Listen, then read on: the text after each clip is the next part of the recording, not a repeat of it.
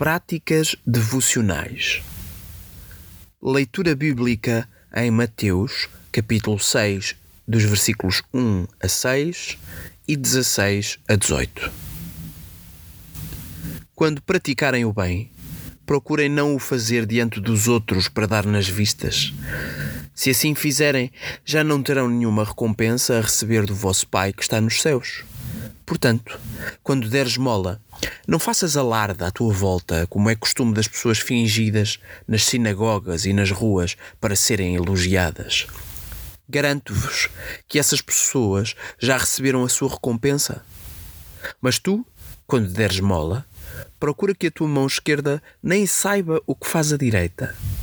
Deste modo, a tua esmola ficará em segredo e o teu pai, que vê o que se passa em segredo, há de recompensar-te.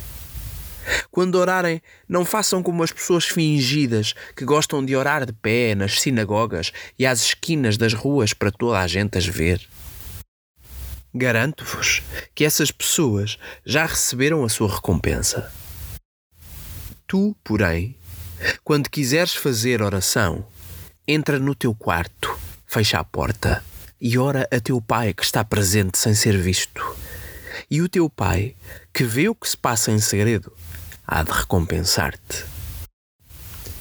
Quando jejuarem, não andem de cara triste, como as pessoas fingidas, que até desfiguram a cara para toda a gente ver que andam a jejuar.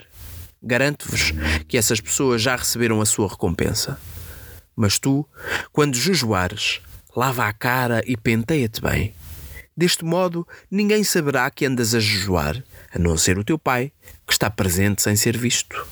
Ele que vê tudo o que se passa em segredo te dará a recompensa. Devocional. Em triste estado me encontro sempre que, em vez de querer cair no goto de Deus, uso práticas devocionais para impressionar terceiros.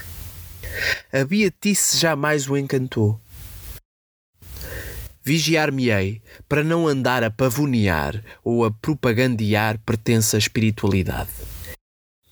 É que, quanto muito, enganar-me-ei por um pouco e, pior do que isso, desiludirei Deus em permanência.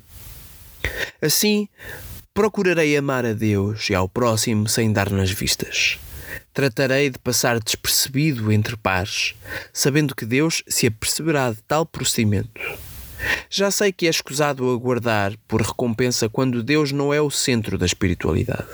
Aliás, o prémio é dado como entregue, não passando de mera ilusão momentaneamente criado nos outros e, sobretudo, em mim.